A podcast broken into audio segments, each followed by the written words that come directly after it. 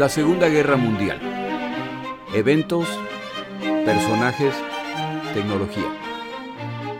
Le doy la bienvenida a nuestro episodio del día de hoy. Episodio 121. La doctrina de guerra soviética y el impacto de Stalin. Este episodio se publica originalmente el 5 de enero del 2023. Por esa razón empiezo por desearle un magnífico año, que todo vaya bien, que todo sea felicidad, que logre completar sus proyectos y cuando inevitablemente lleguen los desafíos, que podamos salir triunfantes. Como siempre, gracias por su apoyo.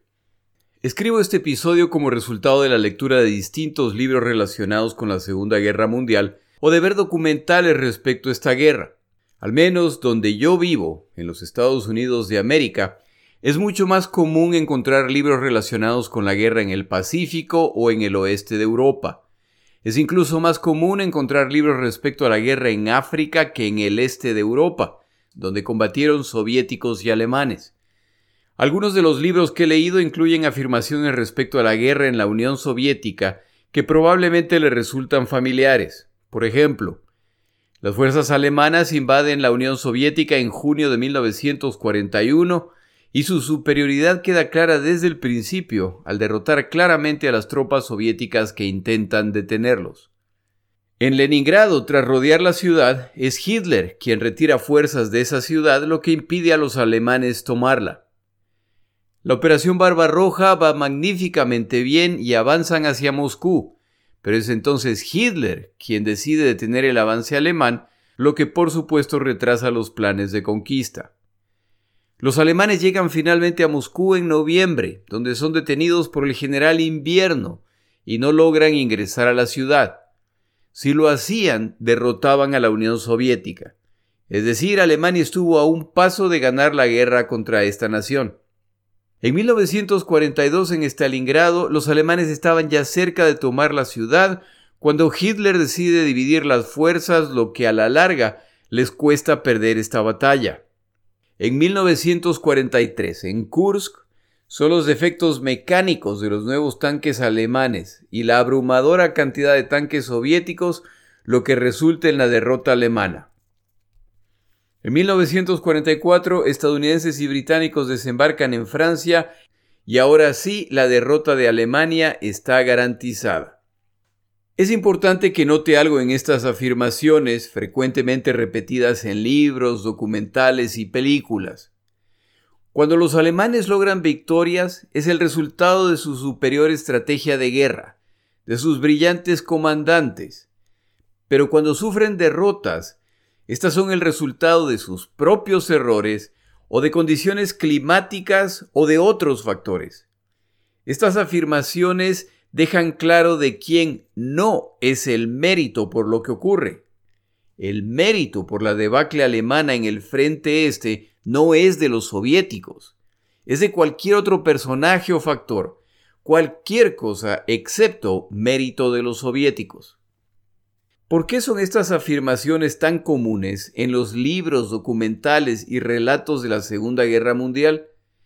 La razón es que por muchos años después del final de esta guerra, la versión de los eventos en el frente este de Europa con la que contaba Occidente era principalmente la provista por los comandantes alemanes que combatieron en ese frente y sobrevivieron la guerra y los juicios posteriores.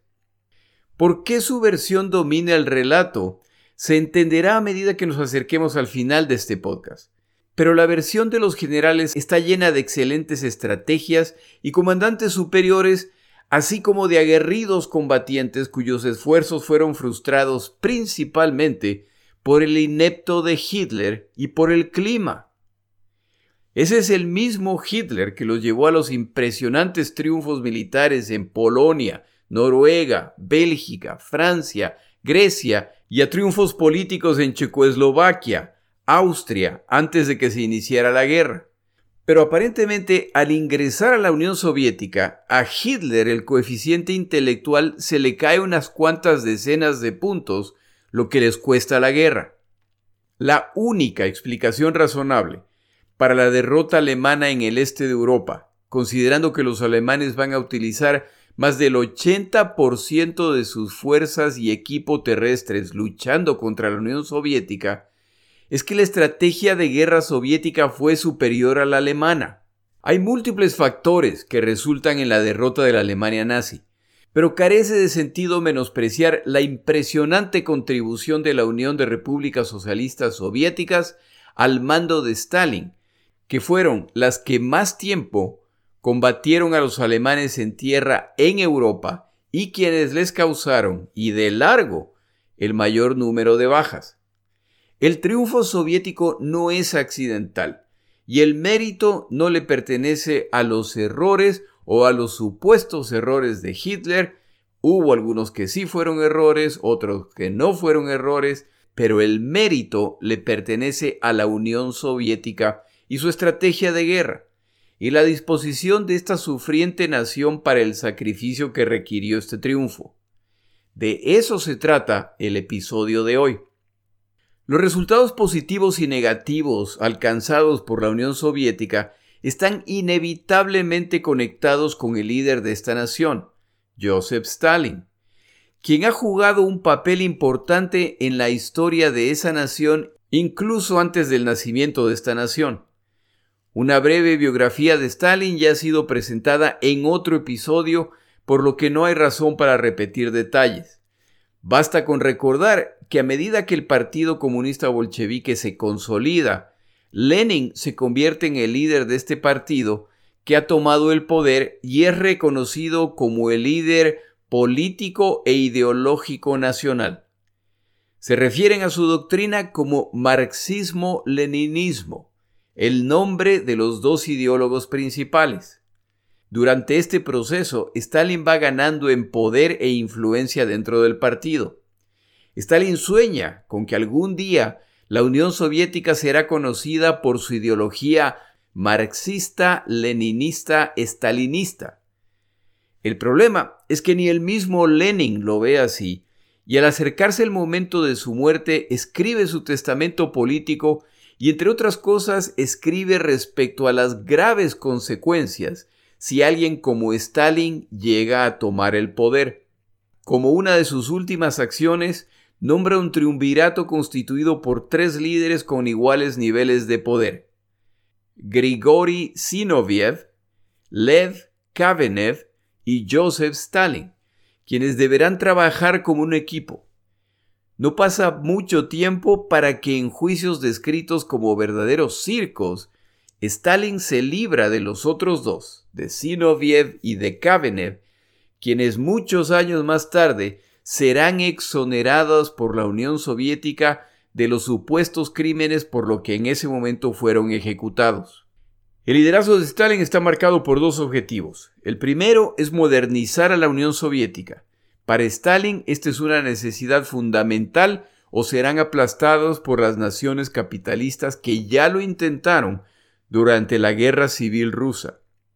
El segundo objetivo es que no quede duda de quién está a cargo. Stalin es el nuevo Lenin. Estos dos objetivos se conseguirán a cualquier costo. Tome en cuenta que los adultos de esa época en la Unión Soviética han pasado por la Rusia zarista, por la Primera Guerra Mundial, la Revolución Comunista, una guerra civil y una guerra contra Polonia. Es decir, que gente de combate y experiencia militar no falta en la Unión Soviética. El problema para Stalin es a quién le pertenecen las alianzas de los distintos sectores de la nación. En su paranoia no vacilará en eliminar rivales políticos, reales o imaginarios, y en el proceso desata el terror organizado en la sociedad en busca de depurarla de aquellos que se oponen a la revolución comunista que en el caso de Stalin es equivalente a una alianza hacia él. De esta purga, de este terror desatado por Stalin, no escaparán ni siquiera los militares. La contribución más grande del gobierno de Stalin a la doctrina de guerra soviética es la industrialización, la cual se implementa al margen del costo humano, Millones de soviéticos morirán en el proceso de implementar esta transformación forzada y muy mal organizada. Se desarrolla la industria militar soviética, que derrotará a la máquina de guerra alemana. Al margen de la crueldad de la forma como se creó esa industria, la cual es injustificable, hay una pregunta que a mí siempre me parece válida. ¿Qué le hubiera pasado a la Unión Soviética, de hecho al mundo, si esta industrialización forzada no hubiera ocurrido? La combinación de los dos factores previamente mencionados, el desarrollo de la potencia militar soviética y el deseo de garantizar la sujeción a Stalin, hace que Stalin ponga sus ojos en las Fuerzas Armadas. Después de todo, son ellas quienes pueden resultar en la desestabilización de su régimen. El proceso de terror que se implementa alcanza por lo tanto a las Fuerzas Armadas. Las acusaciones de traición, las condenas sin juicio, la persecución de quienes tienen opiniones discrepantes se multiplican desde los niveles más altos hasta los más bajos de las Fuerzas Armadas. De acuerdo con el autor Harold Schuckman, de los aproximadamente 40.000 oficiales arrestados, alrededor de 15.000 son ejecutados. El resto padecen distintas condenas y buena parte regresarán a ser parte de las Fuerzas Armadas durante la Segunda Guerra Mundial, la cual es conocida en Rusia como la Gran Guerra Patriótica. Para el momento de la Segunda Guerra Mundial, Stalin ha removido o traumatizado a buena parte de los comandantes soviéticos que tienen que preocuparse no solamente de enfrentar una guerra, pero de hacerlo de una forma que no moleste a Stalin, o los comisarios que los acompañan. En este proceso, los fieles Stalin se ven catapultados a los niveles más altos y no necesariamente por su habilidad estratégica. Esto resulta en una mezcla poco recomendable en el frente. Por supuesto, la siguiente aclaración es necesaria. Ser reemplazado por Stalin no significa que el reemplazado era brillante. Ser puesto en una posición por Stalin no significa que el ascendido era inepto. Habría de todo, pero el proceso es traumatizante y el mensaje que deja muy claro. Este proceso ocurre a todos los niveles. En estos días estoy leyendo un libro de las memorias de un combatiente soviético de esta guerra. El libro se llama en inglés Nacido bajo una estrella afortunada. En sus memorias, las cuales Iván Makarov entrega a su hija solo después de la caída de la Unión Soviética, este hombre relata el siguiente evento que ocurre en Stalingrado. Su compañía está avanzando hacia Stalingrado en 1942 y ya empiezan a encontrar tropas alemanas y se producen ataques de artillerías de los dos bandos. En cierto momento, su comandante decide cruzar el río Don para fortalecer sus posiciones defensivas ahí, la razón para esta retirada es que si los alemanes quieren contraatacar, deberán cruzar el río para atacar a los soviéticos, lo que pone a los alemanes en una posición vulnerable mientras cruzan. En cambio, si los soviéticos no cruzan a la otra orilla del río y son atacados, deberán combatir con sus espaldas contra el río, lo que dificulta su escape si les va mal. Es una decisión táctica razonable, pero por supuesto implica retroceder para cruzar el río. Al día siguiente aparece un vehículo militar, del cual desciende el general Chuikov, el que ya se ha mencionado en otros episodios y que es responsable de la defensa de Stalingrado. Este general llama a la tropa que se alinea frente a él y su comitiva. Chuikov va al punto. Han capturado un traidor de la madre patria. Ese traidor es su comandante, quien ha ordenado la retirada sin solicitar autorización. Chuikov entonces saca su arma y apunta al comandante, quien simplemente inclina la cabeza. Dos disparos y todo termina. Chuikov se aleja del cadáver y afirma, Stalin ha ordenado que no se dará un paso atrás. Sus órdenes son atacar, no retirarse. Quienes no sigan estas órdenes serán ejecutados inmediatamente sin necesidad de juicio. Imagine usted los desafíos de comandar las tropas soviéticas en estas circunstancias. El impacto estratégico de Stalin en el desarrollo de la doctrina de guerra soviética puede ejemplificarse con dos generales soviéticos. Uno que pocos conocen y el otro el más famoso general soviético de la Segunda Guerra Mundial. Le recomiendo el libro que utilizo esta semana. Se llama Los generales de Stalin y es un conjunto de ensayos respecto a 26 generales soviéticos. Antes de hablar de estos generales, tomamos una pausa.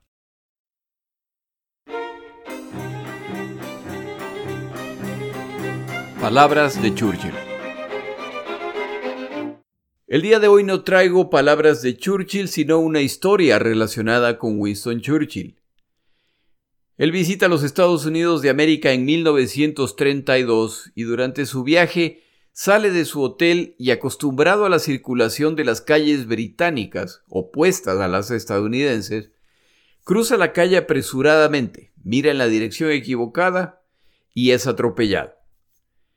Ya para entonces, personaje famoso es inmediatamente atendido por un médico y se determina que está bien, pero que debe reposar. Alguien en Twitter encontró y publicó la foto de la prescripción médica emitida para Churchill. Esta prescripción emitida por el doctor D. C. Pickhardt literalmente dice lo siguiente. Enero 26, 1932. Esto es para certificar que la convalecencia post-accidente del honorable Winston S. Churchill requiere el consumo de bebidas alcohólicas particularmente durante las comidas. La cantidad es naturalmente ilimitada, pero el requerimiento mínimo será de al menos 250 centímetros cúbicos. El certificado lo firma el doctor Pickard. Es importante notar que en esos años en los Estados Unidos de América existía la prohibición contra bebidas alcohólicas. En este caso se hizo una excepción por consideraciones médicas. Supongo que Churchill hubiera dicho que no hay mal que por bien no venga.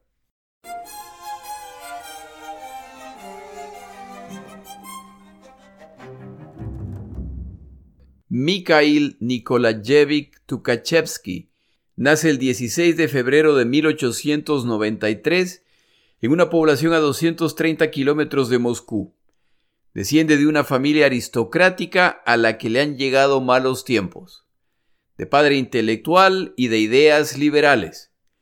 Aunque su inclinación era hacia la cultura y principalmente la música, a los 11 años la familia está en problemas financieros y se ven forzados a vender su propiedad y mudarse a otra ciudad.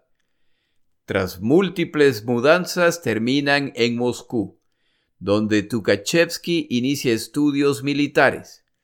No queda claro si lo hizo por propia decisión o porque la familia ya no tenía las posibilidades de pagar sus estudios universitarios. Desde el inicio, Tukhachevsky se destaca y es enviado a una academia militar de élite. El hecho de que hablaba alemán, francés, inglés y ruso lo hace un candidato aún mejor al ser capaz de leer sobre estrategia militar en esos idiomas. Se gradúa en 1914 de la Universidad Alexandrovsky como uno de los mejores estudiantes de su historia. Se desata la Primera Guerra Mundial y Tukhachevsky es asignado al frente. En 1915 su regimiento es rodeado y él es herido y capturado. Es el final de la guerra para él. Regresa a la Unión Soviética donde descubre que su padre, su hermano y su hermana han muerto como resultado de las graves circunstancias para la población civil durante esta guerra. La vida de este pobre hombre estuvo marcada por tragedias que nunca lo abandonarán hasta su temprana muerte. Se dedica a apoyar a su madre y se muda a Petrogrado. Luego de los eventos de 1917, regresa a Moscú donde reporta directamente a León Trotsky, cabeza del Departamento Militar del Comité Ejecutivo Comunista. Se registra con el Partido Comunista y al poco tiempo está participando en la guerra civil en esta nación. Durante sus años como comandante muestra sorprendente velocidad y flexibilidad para enfrentar todo tipo de contratiempo.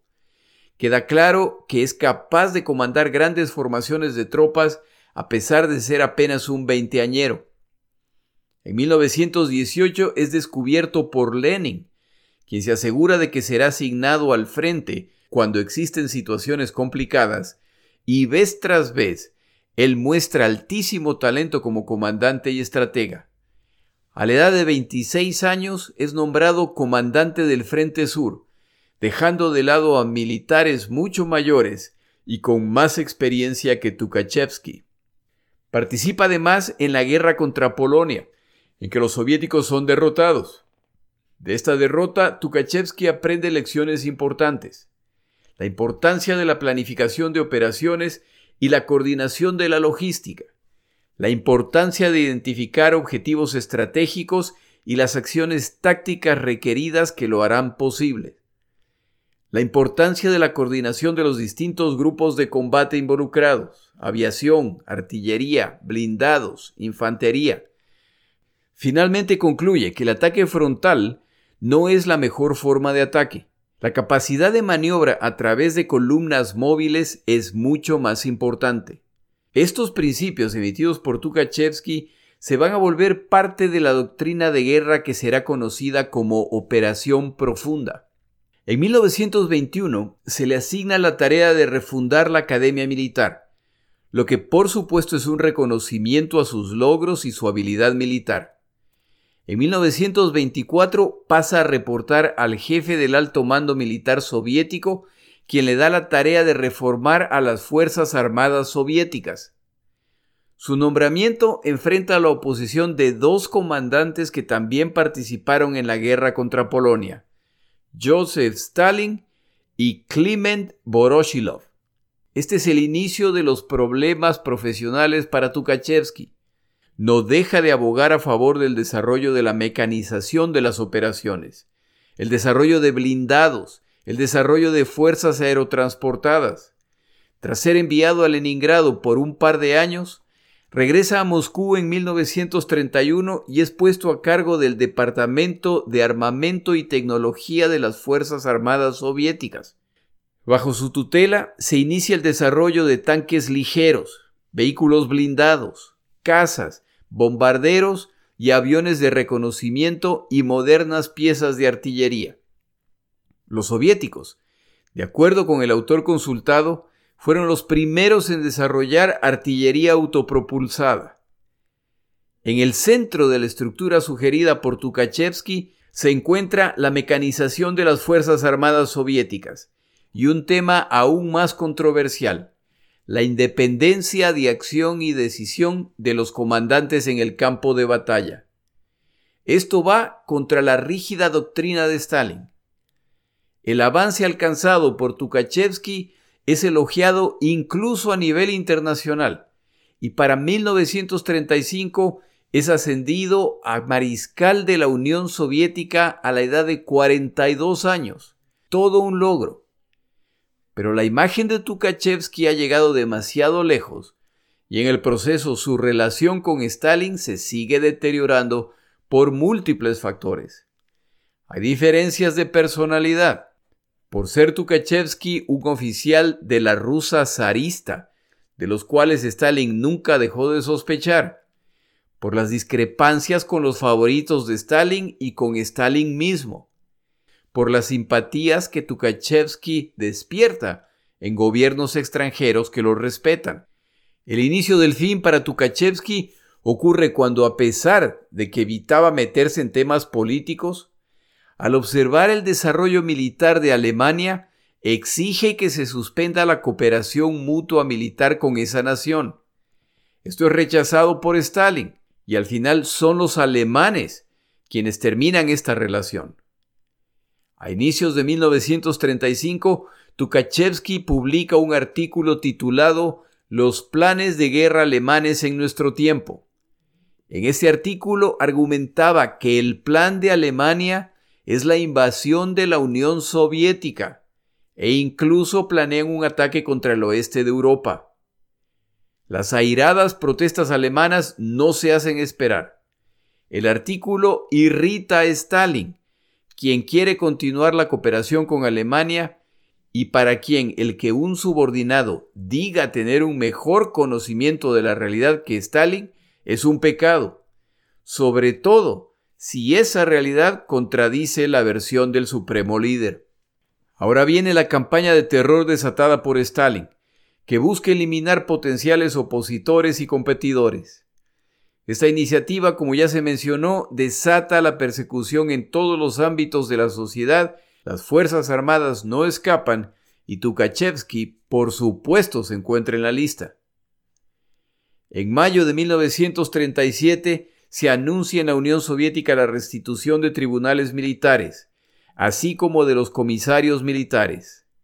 Para junio se empiezan a hacer públicos los juicios y sus sentencias, y el pueblo soviético se entera de la ejecución de Tukhachevsky, como miembro de un grupo de conspiradores.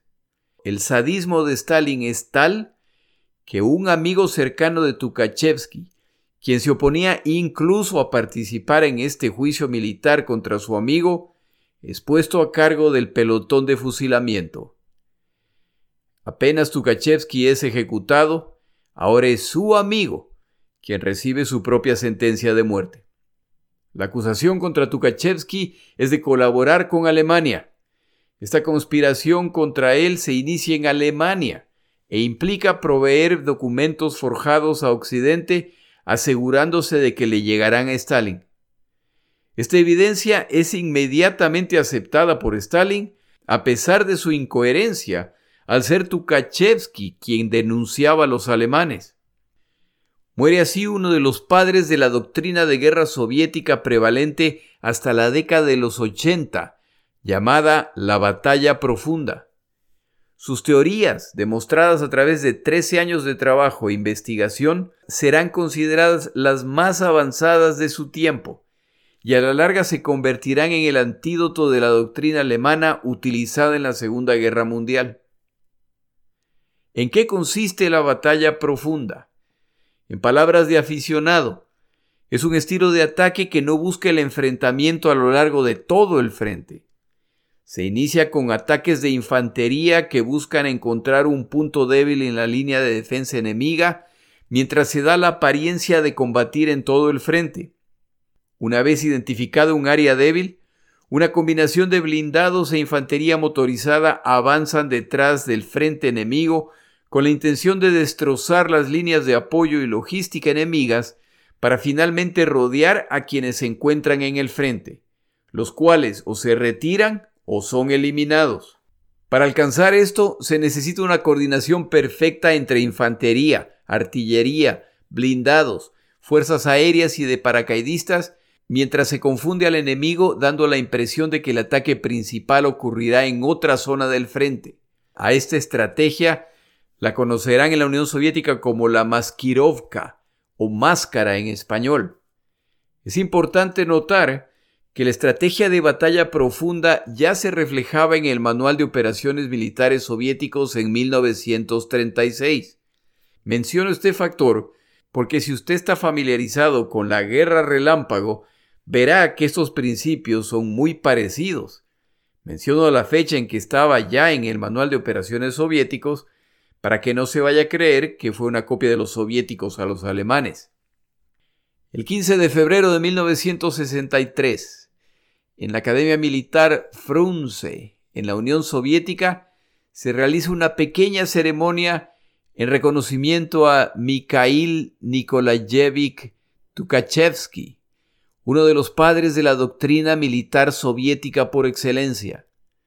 Es un evento poco publicitado y tardío, que busca rehabilitar la memoria de una de las millones de víctimas de Stalin, cuyo nombre, a pesar de sus muchos logros, desaparece por 25 años de la memoria soviética. Pasamos ahora al segundo comandante soviético. Si usted conoce algo de la Segunda Guerra Mundial en el este de Europa, entonces ha escuchado el nombre Georgi Konstantinovich Shukov nacido el 2 de diciembre de 1896 en una familia pobre, que lo manda a la escuela hasta la edad de 10 años, momento en el cual debe sumarse al trabajo familiar. Como el muchacho muestra talento para los estudios, estos se extienden más de lo esperado. Al estallar la Primera Guerra Mundial, Shukov es llamado a las Fuerzas Armadas donde sirve como soldado. El comandante de su compañía le reconoce potencial, por lo que decide enviarlo a completar entrenamiento adicional. Luego de su entrenamiento regresa al frente, donde frecuentemente es designado explorador de avanzada, scout en inglés. Y no era extraño que sus misiones se realizaban detrás de las líneas enemigas. En una de estas misiones captura a un oficial alemán y recibe la Cruz de San Jorge. A juzgar por el nombre de la condecoración, debe haber tenido tremenda importancia. En otra misión es herido por la explosión de una mina y recibe una segunda condecoración. Este es el final de la Primera Guerra Mundial para este personaje. Cuando se produce la transición al comunismo, Shukov decide integrarse a la Guardia Roja, pero un caso grave de tifoidea evita que lo haga. En 1918 se suma a las Fuerzas Armadas del nuevo gobierno, todavía no se llama Unión Soviética, y pronto se encuentra combatiendo en la guerra civil donde no pasa mucho tiempo en que es asistente del comandante y luego comandante primero de su unidad para luego ser comandante del regimiento entero. A partir de 1922 empieza a acumular condecoraciones soviéticas. Es herido y se le concede la condecoración del estandarte rojo. En 1923 es nombrado comandante de un distinguido regimiento de caballería. A su servicio militar, Shukov añade su voraz interés por estudiar temas militares. Su dedicación y potencial es reconocido por maestros y por estudiantes. Uno de sus compañeros de estudio lo describe como de gran fuerza de carácter y capacidad de decisión, con gran nivel de conocimiento y comprensión de cómo utilizarlo en combate, exigente y persistente, un poco parco en su forma de ser y falto de sensibilidad hacia otros. Empecinado y patológicamente vano, Shukov disfruta de la vida militar y siempre busca superarse. Uno de sus excomandantes lo describía de la siguiente forma. Autoritario, extremadamente exigente consigo mismo y con sus subordinados, capaz de mostrar excesiva dureza. En la década de 1930, Shukov empieza a ser reconocido a nivel nacional. Ocurren entonces las purgas militares de Stalin mencionadas previamente en este episodio. Aunque Shukov no estuvo libre de sospecha, en junio de 1939 es convocado a la oficina del comisario de defensa. Shukov teme que es para arrestarlo por algún cargo inventado. Ese no es el caso. Ha sido convocado para ponerlo a cargo de las tropas en Mongolia, ya que la situación con los japoneses se está complicando. En una serie de batallas que serán conocidas como Kalkin Gol, Shukov recibe instrucciones de reemplazar al comandante y de enfrentar a los japoneses para definir la disputa territorial en la zona. Las tropas japonesas reciben instrucciones similares. Tras aproximadamente dos meses de ataques y contraataques, Shukov decide lanzar el ataque masivo que lleva semanas preparando y acciones coordinadas entre la Fuerza Aérea, la artillería, blindados e infantería derrotan claramente a los japoneses causándoles una derrota a la que no están acostumbrados. Por esta acción, Shukov recibe la condecoración de Héroe de la Unión Soviética. A partir de este punto y con el estallido de la Segunda Guerra Mundial, Shukov es asignado a distintas tareas de entrenamiento y preparación de las tropas para la guerra. Este comandante es uno de los primeros en entender que la guerra se aproxima e intenta enviar el mensaje de que los preparativos de guerra soviéticos no se pueden realizar considerando los recursos que tendrán en uno o dos años. Se debe asumir que la guerra empezará en cualquier momento. Se realizan ejercicios militares para simular un ataque alemán. Las tropas de Shukov juegan el rol de Alemania y vez tras vez derrotan a los defensores. Stalin toma nota de la capacidad de este comandante. En marzo de 1941, Shukov es nombrado jefe del alto mando militar, posición que intenta rechazar inútilmente. En aproximadamente tres meses, la Unión Soviética será atacada por Alemania, iniciando la Operación Barbarroja. Al asumir la posición, Shukov considera prioritario mover tropas a Ucrania en preparación para el ataque alemán. Esto se hará bajo la excusa de ejercicios militares, los cuales incluirían 800.000 reservistas. Shukov y Stalin saben que estos movimientos serán detectados por los alemanes. Es imposible movilizar esta cantidad de personal y equipo sin que sea obvio lo que está ocurriendo. Por esta razón, Shukov recomienda que estas tropas sean puestas en alerta de guerra y que se provea todo lo que necesitan. Esta última solicitud es denegada por Stalin. Sería una provocación contra su aliado Hitler. Shukov sabe que esta decisión es incorrecta, pero contradecir a Stalin es malo para la salud. Se sigue acercando el ataque alemán y las señales están presentes. Se suman además advertencias de los espías de Stalin en distintas naciones, así como las advertencias directas de Roosevelt y de Churchill. Finalmente, el 21 de junio, desertores alemanes cruzan las líneas soviéticas para reportar que a la mañana siguiente los alemanes iniciarán la invasión de la Unión Soviética. Finalmente, la orden de alerta máxima se envía al frente. Esta orden en la mayor parte de los casos nunca llegó a las tropas del frente. A las 4 de la mañana del 22 de junio de 1941, la Fuerza Aérea Alemana inicia el bombardeo de posiciones soviéticas como parte de la Operación Barbarroja. La invasión de la Unión Soviética se ha iniciado. Shukov ahora tiene que evitar el desastre que ya está en marcha. En estas etapas iniciales, Shukov intenta pelear una guerra de retiradas y contraataques, sobre todo considerando la gran potencia de las fuerzas alemanas atacantes. Sugiere abandonar Kiev, a riesgo de ser rodeados y destruidos. Esta decisión causa que Shukov sea citado por Stalin, quien también ha citado al muy temido jefe de sus servicios secretos, Lavrenti Beria. Esto claramente muestra que esta reunión es una amenaza contra Shukov. Se le advierte respecto a este tipo de recomendaciones. No puede haber retiradas. De acuerdo con la descripción provista por el mismo Shukov, en ese momento él exige que, si no se confía en su capacidad para comandar las fuerzas soviéticas, él tiene que ser destituido inmediatamente y solicita ser enviado al frente. Su renuncia, por supuesto, no es aceptada. La decisión de Shukov respecto a Kiev es ignorada, y esto resulta en la pérdida de 500.000 combatientes soviéticos entre muertos, heridos y capturados. La mayor parte de los capturados morirán a causa de enfermedades, del hambre, de los maltratos o simplemente serán ejecutados. En agosto, Shukov es enviado a Leningrado para estabilizar el frente que parece estar a punto de colapsar.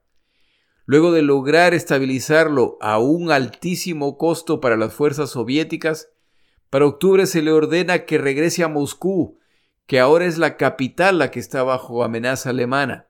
Inmediatamente inicia la tarea y como se ha relatado en otro episodio, los alemanes son detenidos frente a Moscú y en el proceso sufren su más grande derrota terrestre hasta el momento. En todo este proceso, Shukov muestra una impresionante capacidad táctica, lo que combina con larguísimas horas de trabajo en que visita el frente, en algunos casos apenas a centenas de metros de posiciones alemanas. Exige a quienes trabajan con él y a las tropas en el frente el mismo nivel de sacrificio. En agosto de 1942 es ascendido a subcomandante supremo en jefe y primer comisario comandante de defensa. Rimbombante título que refleja que ya todos le reportan a él, excepto por supuesto Stalin, de ahí el sub. Una de las primeras tareas es planificar la defensa del Cáucaso, incluyendo la ciudad de Stalingrado. En defensa de esta ciudad, como se ha relatado en otros episodios, lanza un gigantesco ataque de pinza en que el sexto ejército alemán es aniquilado. Está a cargo de las operaciones de Kursk en 1943 y su recomendación es que se preparen posiciones defensivas y se permita a los alemanes atacar la saliente que se ha formado. Una vez más, su recomendación muestra su sabiduría y como resultado de aceptar esta recomendación se produce otra grave derrota alemana cuando los soviéticos se lanzan al contraataque. Para este momento Stalin ya ha desarrollado una muy útil habilidad, mantener la boca cerrada cuando hablan los expertos. Las decisiones implementadas por Stalin al inicio de la guerra ya han dejado claro que no es un genio militar y que son sus comandantes militares quienes vez tras vez han mostrado que saben lo que deben hacer. A partir de este punto, en que las Fuerzas Armadas soviéticas ya han alcanzado plena potencia, se empieza a aplicar los principios de la guerra profunda, incluyendo la mencionada Maskirovka, que mantendrá a los alemanes en permanente alerta tratando de decidir dónde se realizará el siguiente ataque soviético. A los alemanes ya solo les esperan retiradas y ataques sorpresas en que las poderosas fuerzas armadas alemanas siguen siendo diezmadas por los soviéticos. Algunos de estos eventos se relatarán en episodios futuros. Cuando la guerra termina, Shukov es reconocido como uno de los más grandes héroes de la Unión Soviética amado por el pueblo, reconocido por los militares, respetado localmente y a nivel internacional. Una mezcla explosiva que Stalin ve como una amenaza. Superada la emergencia, será mejor que Shukov se cuide. No puede ser visto como competencia o amenaza al gran líder. Este episodio simplemente busca eliminar algunos de los mitos que son comunes en libros occidentales populares que cubren esta guerra.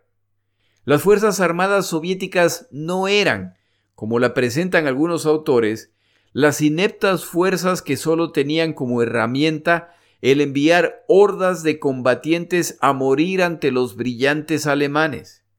Los alemanes no estuvieron a punto de ganar la guerra al llegar a Moscú. Ojo que no estoy diciendo que nada pasó, o pretendo minimizar la gravedad de la situación frente a Moscú en diciembre de 1941. Pero tampoco quiere decir que Alemania estuvo a punto de ganar. El general invierno o el general Rasputitsa no existen. No es el durísimo y conocidísimo invierno soviético el que detiene a los alemanes en 1941 o 1942. Son los soviéticos quienes lo detienen. Hace tanto frío para las tropas alemanas como para las soviéticas. La diferencia es que unos se prepararon para este evento predecible y los otros no. ¿Por qué no se prepararon los alemanes en 1941? Porque convencidos de su superioridad, inician su campaña en junio de ese año y consideran que para septiembre habrán derrotado a los soviéticos. Cuando esto no ocurre y ya se acerca el invierno, es hora de pagar las consecuencias por su excesivo optimismo. La contribución de Stalin a esta guerra es mixta. La modernización y el desarrollo de la industria militar soviética es mérito de Stalin, junto con las crueles medidas para forzar la industrialización en que mueren millones de soviéticos. Irónicamente, todo ese maltrato en nombre de la causa prepara a los soviéticos para la brutal y criminal estrategia de guerra de aniquilación que inician los alemanes contra la Unión Soviética y que probablemente ninguna otra nación, excepto China, podrían haber resistido. Esto último, por supuesto, es opinión personal. Stalin le cuesta la vida a centenas de miles de combatientes soviéticos en las etapas iniciales de la guerra pero poco a poco va cambiando su actitud, escucha más y habla menos. La victoria soviética muestra que, a la larga, la estrategia de esta nación era superior a la alemana. En resumen, si los alemanes eran los brillantes combatientes en tierra capaces de derrotar a una larga lista de países, y se van a utilizar más del 80% de las fuerzas terrestres contra la Unión Soviética, lo que efectivamente hicieron, si a pesar de iniciar la guerra con un ataque traidor y masivo, en que matan o capturan a cientos de miles de combatientes soviéticos, los alemanes son incapaces de derrotar a los soviéticos, entonces aquí los brillantes combatientes en tierra son los soviéticos, no los alemanes, ni el clima, ni la ineptitud alemana. Al César lo que es del César. En el siguiente episodio relatamos los eventos iniciales de 1944 y cubriremos los ataques de los soviéticos, quienes ya han tomado la iniciativa en la guerra en el este de Europa. Mi nombre es Jorge Rodríguez, gracias por acompañarme. Para información adicional respecto a este episodio, las notas de este podcast, que incluyen la narración de este episodio, así como acceso a resúmenes, videos, documentales y materiales adicionales gratuitos disponibles en el Internet, por favor vaya a Amazon y busque el libro La Segunda Guerra Mundial, Eventos, Personajes, Tecnología. Al comprar estas notas me ayuda y me apoya financieramente. Puede encontrar información adicional en mi página web, lasegundagm.com. Muchas gracias.